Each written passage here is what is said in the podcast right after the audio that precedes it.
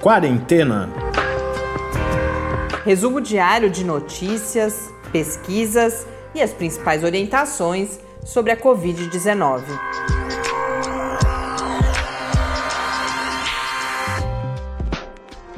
Quarentena, dia 103. Olá, começamos nosso centésimo terceiro encontro, encerrando mais uma semana nesta nossa quarentena.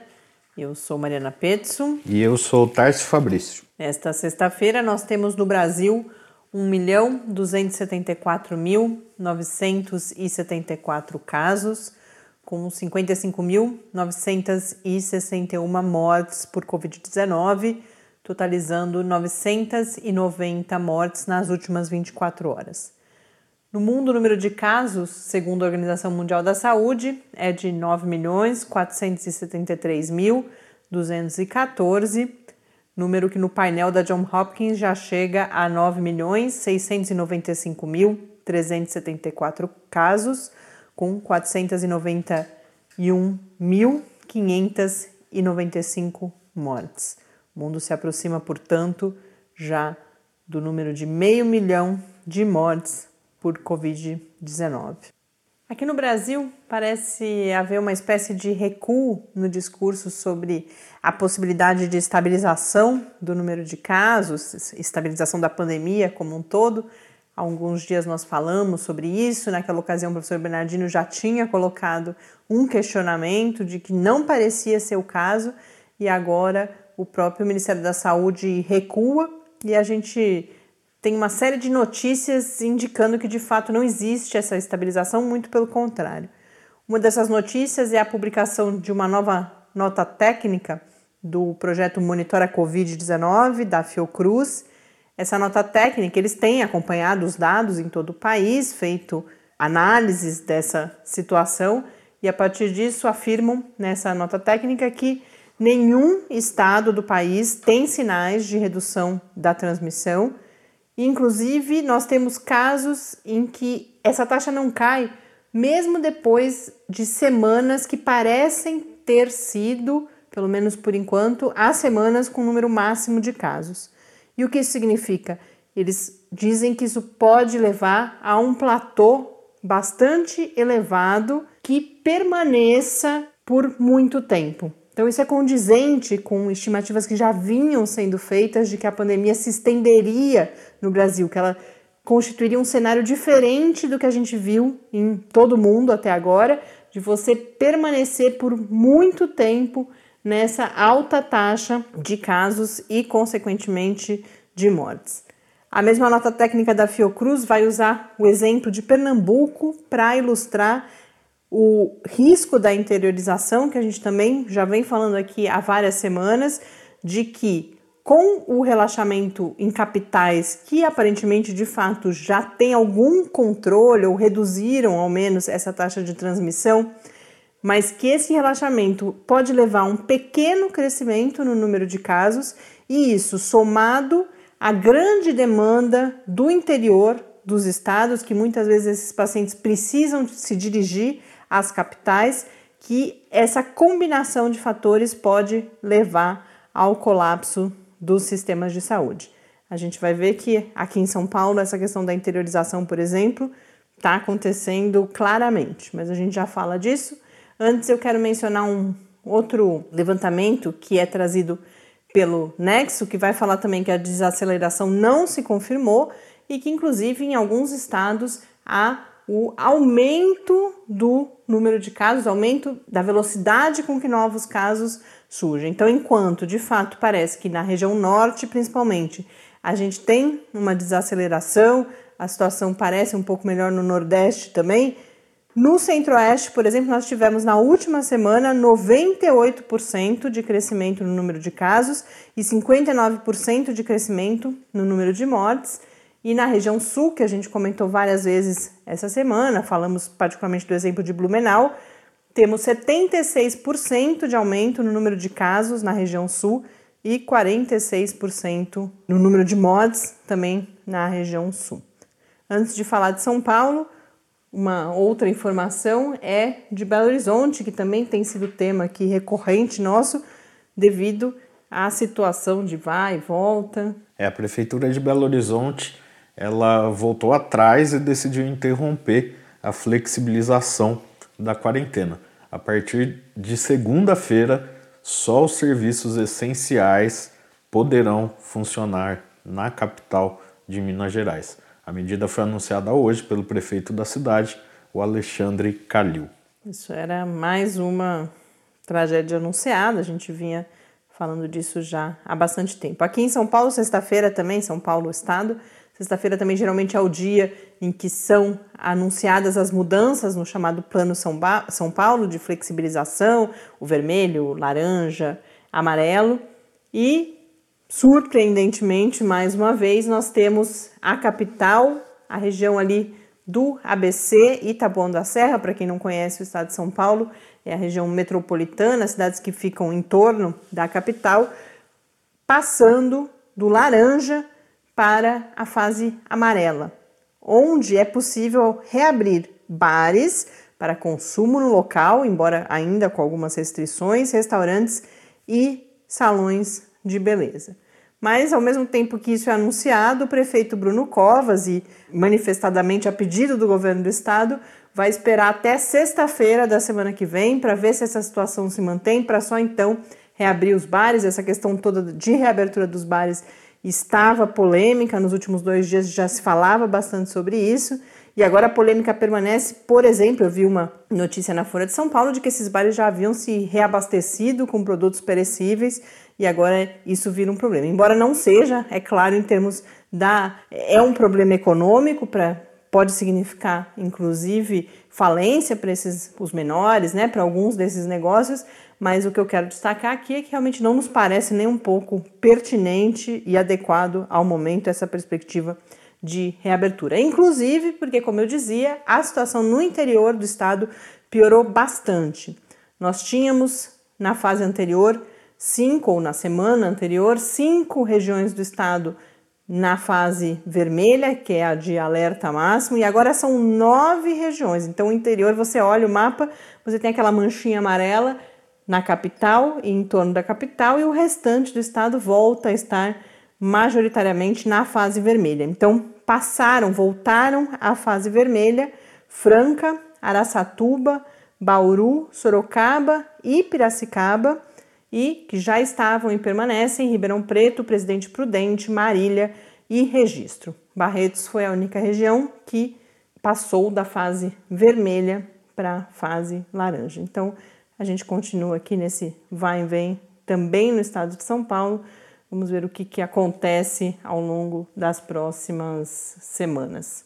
Hoje foi dia de manifestações de cautela também em relação às vacinas. A gente tem claramente momentos de euforia, geralmente quando anuncia ou uma nova vacina, entrando, é claro, em diferentes fases de teste, ou início de novos testes clínicos, já são 15 as vacinas na fase de estudos clínicos, em diferentes momentos né, da, dos estudos clínicos, lembrando que tem a três fases, fase 1, fase 2, fase 3, e segundo a Organização Mundial da Saúde já são 200 vacinas, e aí desde o momento bem inicial de desenho dessas vacinas, mas já são muitas as possibilidades em teste. Mas entre ontem e hoje, a OMS e também a Universidade Federal de São Paulo, que é quem está coordenando os testes da vacina de Oxford aqui no Brasil, expressaram mensagens de cautela. A OMS disse que a expectativa é de pelo menos mais 12 meses, não até a comprovação de eficácia, mas até a gente estar em condições de produção e de distribuição maciça de qualquer vacina.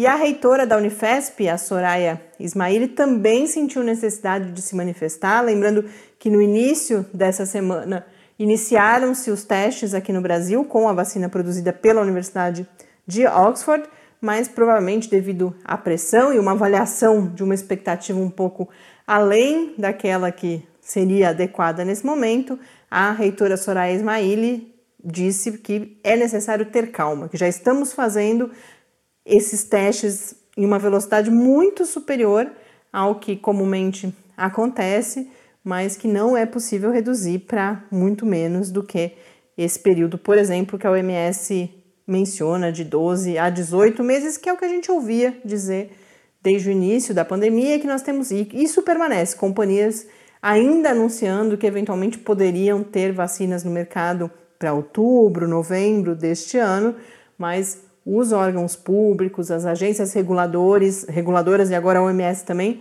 recomendam essa cautela de que, porque é isso, ter vacina não é também só a gente ter o resultado da eficácia. É claro que vamos ficar todos muito aliviados e felizes ao saber que alguma vacina se mostrou eficaz, mas há uma série de desafios que a gente já comentou aqui em outros episódios. A partir do momento que você tem essa comprovação de eficácia, para que isso possa ser produzido na escala necessária.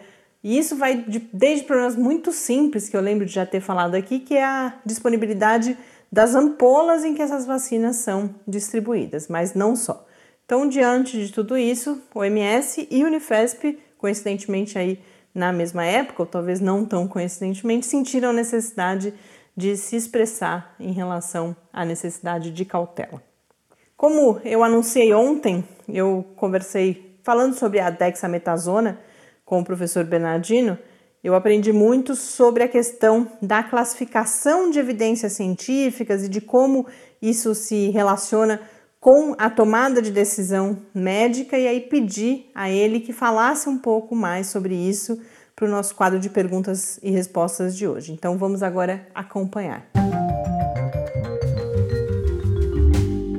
Perguntas e respostas sobre a Covid-19. Professor Bernardino, Conversando sobre a dexametasona, você me apresentou diferentes classificações para as evidências científicas em termos de como elas orientam a prática médica. Falou, portanto, numa gradação em números e letras, falando em 1B, 2B. Hoje eu gostaria então que você apresentasse brevemente esse sistema e comentasse essa relação entre o que vem dos estudos científicos e como os médicos tomam as suas decisões a partir desses resultados. A primeira preocupação da ciência é com a verdade. E a verdade nem sempre é fácil de ser vista, porque depende de quem olha.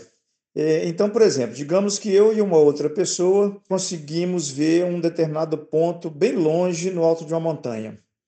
E aí eu digo, não, aquilo é um passarinho. Outra pessoa, não, aquilo é uma árvore.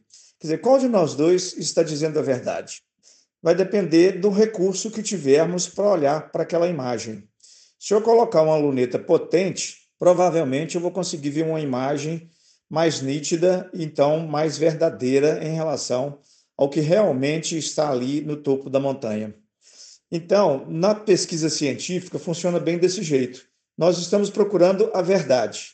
Então, nós usamos vários instrumentos, vários métodos de pesquisa para tentar enxergar o objeto que nós queremos, para tentar ver esse objeto da melhor maneira possível, com a maior nitidez possível, sem nenhum tipo de embaçamento ou influência de outras luzes ou outras imagens.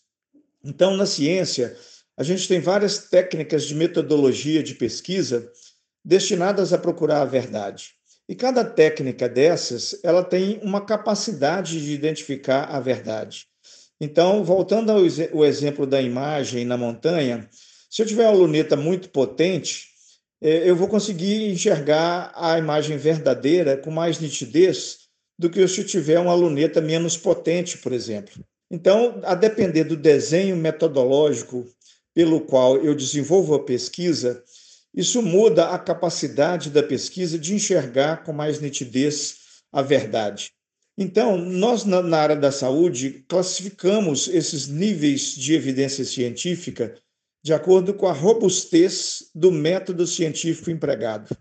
Então, quanto mais robusto, mais competente, mais rigoroso for o método de pesquisa usado, mais certamente ele vai me mostrar a verdade a respeito do objeto pesquisado. Então, existem vários tipos de métodos diferentes, cada um com uma potência diferente para enxergar o objeto pesquisado. Então, eu diria, por exemplo, que a opinião pessoal de um profissional experiente é, tem um certo nível de evidência, né? Aquele indivíduo tem uma experiência prática com aquilo e aquela experiência dele tem algum valor para me dizer: olha, a experiência está mostrando que a verdade é essa. É, existem estratégias né, que eu vou usar para fazer a pesquisa que são muito rigorosas. Elas medem detalhadamente os efeitos do objeto que eu estou estudando, ela focaliza de vários ângulos ao mesmo tempo. Então, nesse caso, eu teria uma evidência muito mais qualificada do que a opinião do especialista, ainda que a, opinião do especialista experiente ela seja algum grau de evidência. Então, assim, quanto mais robusto, mais rigoroso, né, mais potente é o método científico, mais eu digo que eu posso confiar naquela evidência científica produzida por esse método mais robusto. Então, eu diria o seguinte: o método mais robusto, eu dou a classificação A, como nível de evidência A, um nível de evidência de alta confiabilidade e que eu tenho uma alta recomendação para usar o resultado daquela pesquisa na minha prática clínica, porque ela foi feita por uma metodologia muito rigorosa, uma metodologia muito violenta. É uma luneta muito potente para enxergar a verdade. A opinião de um especialista, eu classificaria, por exemplo, como nível de evidência D. É um nível de evidência, mas ele é muito fraco. Ele não tem uma metodologia científica significativa, robusta, que me permite ter certeza da verdade que o especialista está tentando demonstrar, baseado apenas na experiência. Entre os graus A e D, eu tenho B e o C, que são graus de evidência é, de acordo com a robustez do método científico. Então, eu vou dar um exemplo aqui. É, se eu faço uma revisão sistemática de estudos randomizados, controlados, pareados, é? Esse seria, por exemplo, o grau A máximo de evidência científica em que eu poderia ter confiança no resultado para eu aplicar com segurança na minha prática clínica. É? Quando eu faço um estudo apenas observacional, eu observei uma situação e fiz alguns cálculos estatísticos em cima daquela situação, mas eu não fiz nenhum experimento, não fiz nenhum outro teste mais robusto, teria um nível de evidência um pouco inferior, talvez B ou C, a depender da qualidade desse estudo e do rigor metodológico adotado. Então, em termos de evidência científica, na hora que eu leio um artigo, um texto científico, eu procuro ver na metodologia qual foi a robustez da lente usada, qual foi a qualidade da lente usada para enxergar a verdade, qual foi o rigor do método científico usado para produzir o resultado daquela pesquisa. A depender do rigor científico identificado no método, eu classifico, olha, isso tem nível de evidência A, B, C ou D. E dentro de cada um, eu posso ter, dentro do A, eu posso ter nível 1, 2, 3, 1A, 1B, é, 2B, 2C, não é? Então, a, a depender do quão robusto é o método científico, eu digo, olha, esse tem um elevado nível de evidência científica, nível A, 1A, por exemplo, que é o mais elevado. Olha, isso aqui é só um estudo observacional. Então, isso aqui tem um nível de evidência científica baixo. Pode ser que a lente usada aqui seja um pouco míope e ela até está vendo um passarinho, mas ela não consegue me dizer se esse passarinho é uma pombinha ou se esse passarinho é um pardal. Então, a verdade aqui é mais ou menos, não é uma verdade certeira.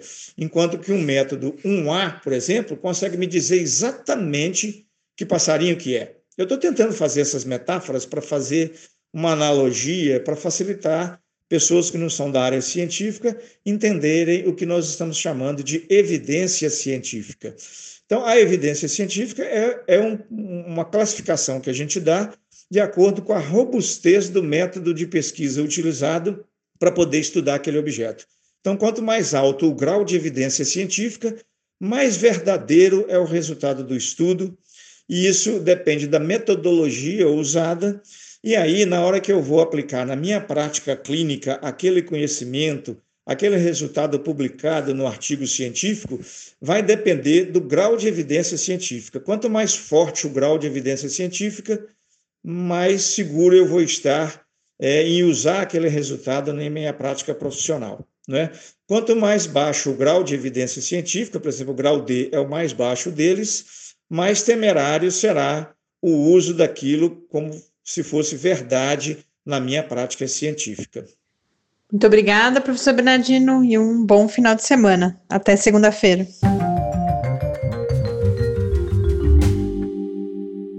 De volta aqui ao Quarentena, professor Bernardino, acho que foi bastante feliz em trazer algumas metáforas que ajudam, principalmente quem não está familiarizado com o processo de produção de conhecimento, do conhecimento científico, a, a visualizar o que significa, do, do que estamos falando quando falamos em diferentes níveis de evidência. Então, acho que foi bastante rico, embora eu acho ele usa bastante a questão da, da busca da verdade pela ciência, e eu consigo compreender em que contexto ele traz isso, mas só isso poderia render horas de debate o que é essa verdade. Tenho certeza que não era disso que ele estava falando, mas eu me sinto, por todas as reflexões que eu sempre fiz, a gente conversa bastante, eu e o Tarsi, vimos conversando ao longo da nossa formação, essa ideia de verdade às vezes é um pouco ruim para a discussão sobre ciência. O que se busca é chegar o mais próximo possível da de uma situação pretensamente real ali, do, do que no caso de sistemas biológicos, por exemplo, de fármacos, o que de fato está acontecendo, qual é o efeito daquele remédio, mas as questões que eu acho importante, e a gente não vai ter aqui o espaço para se aprofundar nisso agora, a gente acrescentar é que, primeiro, que é sempre um recorte, é sempre uma questão de escolhas que são feitas, isso ele traz claramente em relação a metodologias, por exemplo, qual o objetivo que você tem. Quando você vai fazer um estudo científico, você sempre precisa simplificar a situação que você está estudando, você vai modelar aquilo de alguma forma, porque senão, se você for olhar todas as variáveis de uma vez, você não consegue concluir nada. resposta para nada. Né? Então essa resposta já é necessariamente parcial. É claro que se busca que ela seja a menos parcial possível. As evidências mais robustas buscam justamente estabelecer essas relações, eventuais variáveis que podem estar tá interferindo, mas nunca é a totalidade. Então daí vem uma primeira observação em relação a essa questão da verdade. E a segunda observação importante é que é sempre uma verdade provisória. O conhecimento científico está sempre em construção, ele pode ser sempre questionado por uma nova abordagem, por um novo resultado, e isso é inerente ao processo de conhecimento científico. Então, agora eu tenho uma pergunta para você. Você viu o Twitter do Quarentena hoje? Não, de forma. Viu o e-mail que estava quietinho, quietinho. Então tá bom, eu já vou aproveitar para lembrar. Se você quer falar com a gente, você manda alguma mensagem pelo e-mail, pelo podcastquarentena.gmail.com ou você pode falar com a gente também pelo Twitter QuarentenaCast.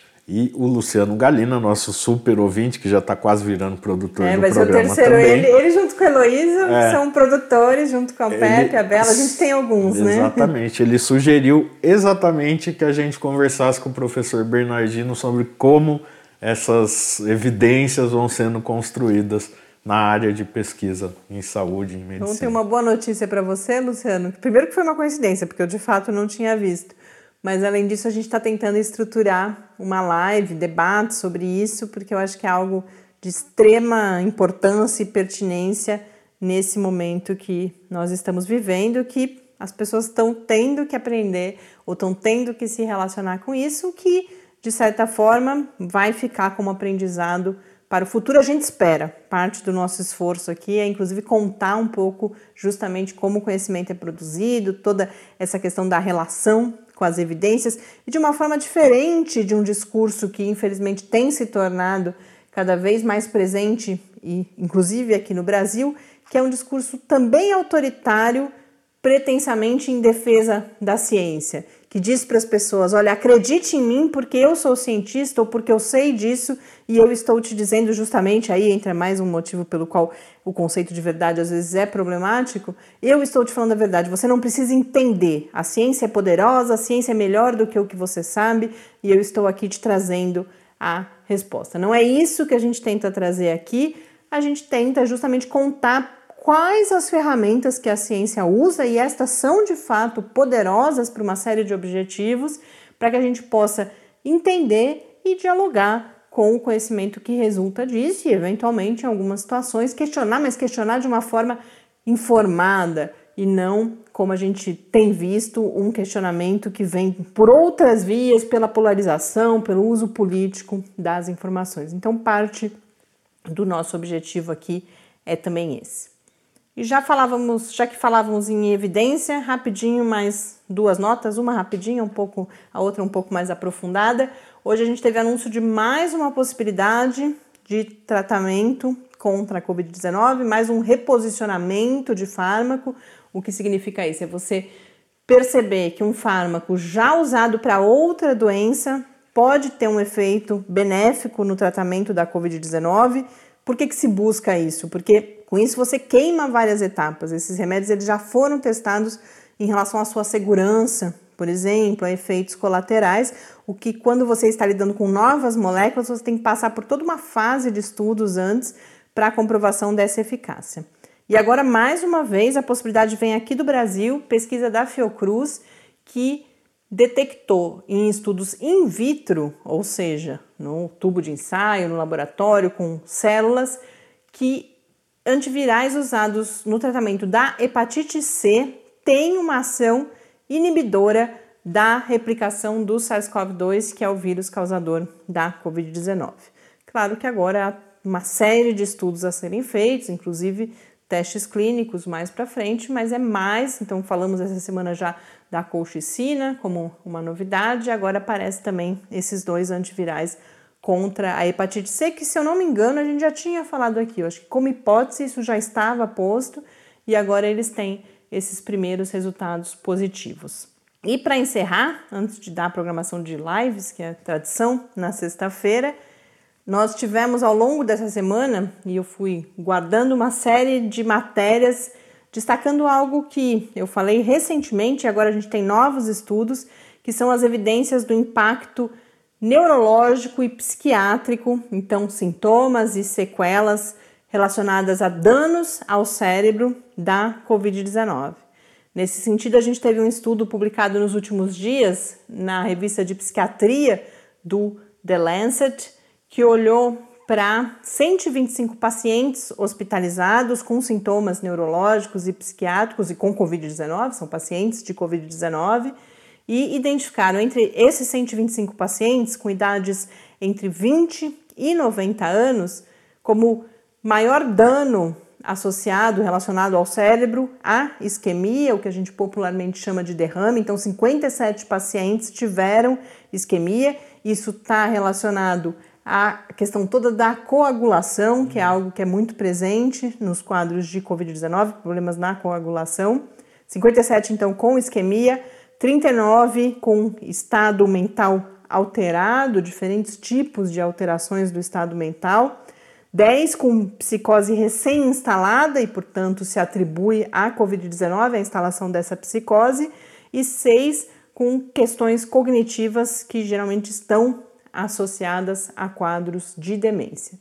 Então, mais um estudo que vem mostrar esses danos ao cérebro e, consequentemente, esses sintomas neurológicos e psiquiátricos. E aí, já há alguns dias, há uma matéria no site da BBC, o BBC Future, que é dedicado a matérias mais em profundidade, que vai elencar uma série de estudos, diferentes hipóteses, inclusive, sobre por que isso acontece. Então, há pessoas, há especialistas, médicos, cientistas atribuindo, por exemplo, a problemas na oxigenação do sangue, portanto, a escassez de oxigênio no cérebro, isso poderia gerar esses danos.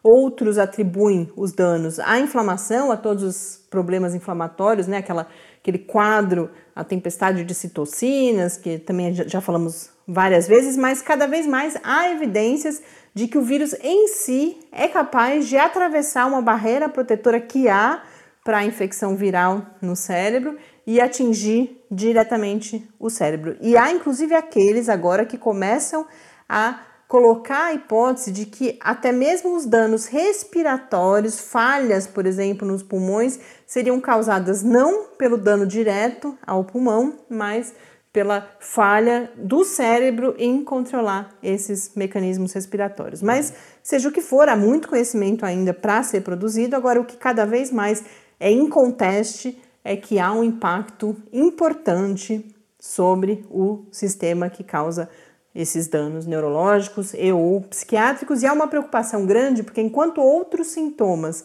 você trata e se aquele paciente for recuperado, e felizmente a grande maioria dos pacientes de COVID-19 é recuperado, tratou, ficou bom. Mas danos neurológicos, são um pouco mais sequelas, né? complicados. Né? Eles não necessariamente deixam, mas muitas vezes deixam e demora também. Mesmo aqueles que um dia vão ser curados, às vezes são meses, até mesmo anos. A gente já falou disso aqui uma outra vez também. Então, esse é um alerta que cada vez mais vem sendo feito. Às vezes fala-se em saúde mental, já falamos aqui várias vezes, mas tudo isso tá, é um quadro associado e que demanda uma atenção não só agora, mas até mesmo quando tivermos superado essa fase mais crítica da doença. E, sem dúvida, esses resultados também acendem um alerta para a necessidade de um cuidado ainda maior com pessoas que já têm algum quadro relacionado a algum problema neurológico, etc. É claro que pode Existe ser, a possibilidade ser de ser agravado. Né? Com isso, a gente chega ao fim, então,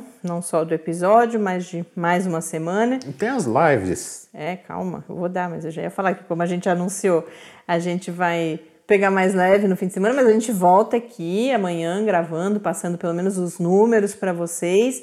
Temos uma entrevista na parceria com o programa de pós-graduação em sociologia, dessa vez sobre a situação, o impacto da Covid sobre a população carcerária no Brasil. E... Preocupação que vai ganhando cada vez mais corpo, né? Várias notícias começam a já pipocar que a situação já começa a ficar fora de controle é, nos presídios brasileiros. E a gente traz isso então aqui amanhã. No domingo a gente traz a nossa primeira live no projeto Quarentena ao Vivo na forma de podcast, mas eu e o Tyson a gente volta aqui. E se você quiser mandar poesia ou alguma dica, sugestão, escreva pra gente no podcast quarentena.gmail.com que a gente traz aqui também. O que a gente não vai fazer é uma pesquisa extensa de pauta para a gente poder descansar um pouquinho no final de semana. Mas, e agora sim, para fechar, anuncio as lives de amanhã. Hoje, sexta, tem algumas também, mas a gente nunca dá porque é, muita gente ouve de manhã ou, ou o episódio vai ao ar também depois que a maior parte delas já começaram. Mas amanhã nós temos às 7 horas da noite Fafá de Belém e às 3 da tarde mais um daqueles grandes festivais em prol da Covid-19. Nós tivemos um logo no início da pandemia aqui no Brasil que a gente acompanhou e agora a gente tem mais um organizado pela Global Citizen, com Shakira, Justin Bieber, Coldplay e outros artistas. E depois, às duas horas da manhã, começa o Global Pride, que é em substituição às paradas do orgulho LGBT que deveriam acontecer esse final de semana no mundo inteiro. Obviamente não vão poder ser realizadas, mas haverá essa programação não só com shows musicais, mas com depoimentos, com debate sobre a questão do preconceito, da violência contra a população LGBT e sobre o orgulho LGBT. Então essa é a programação para amanhã, domingo. Depois eu dou os detalhes, mas domingo tem Daniela Mercury de novo, que foi é, a live, pelo menos para a gente até agora, que mais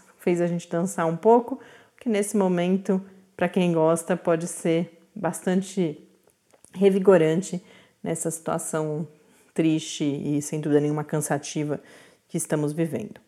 Uma boa noite para vocês, obrigada por mais, mais uma semana, semana em que completamos nossos 100 episódios, recebemos mais uma vez o carinho de vocês e amanhã a gente está de volta. Um grande abraço e até amanhã. Até amanhã, fique em casa.